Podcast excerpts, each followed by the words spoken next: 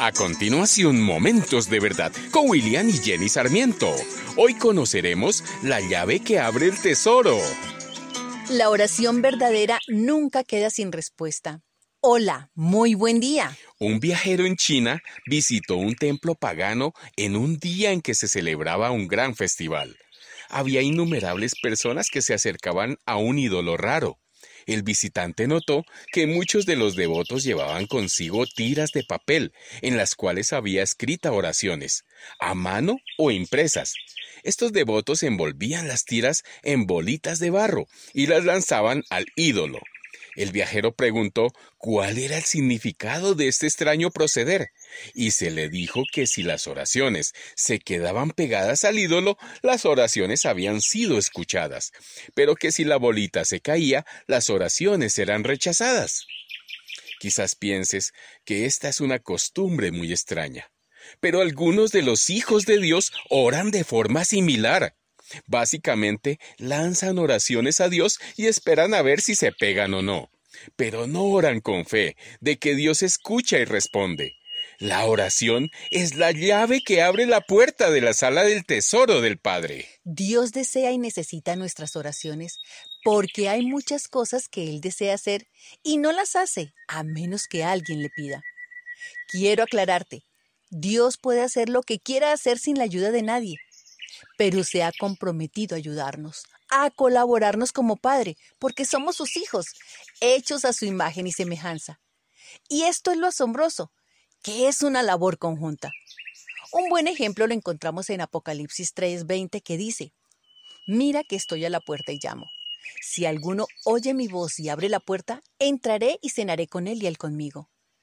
Dios, que es todo un caballero, desea tener una intimidad contigo y conmigo, por eso su primer paso es tocar a nuestra vida. Y espera con paciencia a que le abramos, que lo recibamos y lo aceptemos como nuestro Señor y Salvador. De esta manera, Él obrará. Y puede hacer muchísimo más de lo que nos atrevemos a pedir o desear. Entonces nuestras oraciones deben ser valientes, agresivas y atrevidas. Santiago 5:16 dice que la oración eficaz de la persona justa puede mucho. La palabra eficaz se refiere a oraciones intensas, sinceras y sentidas. Entonces cuando ores, hazlo creyendo que Él te escucha y hará venir su voluntad a tu vida. No tiene nada que ver con la cantidad de palabras o el tiempo que inviertas orando. Algunas veces puede ser una oración larga, pausada y muy sentida. En otras corta y ungida. Pero si lo hacemos creyendo, tendremos el mismo resultado. Dios lo que desea es que vengamos a Él y le entreguemos nuestra carga.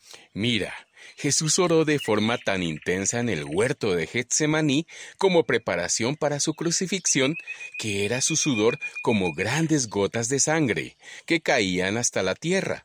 No fue una oración de muchas palabras, fue una oración que salió desde lo profundo de su corazón y se demostró a través del sudor como grandes gotas de sangre.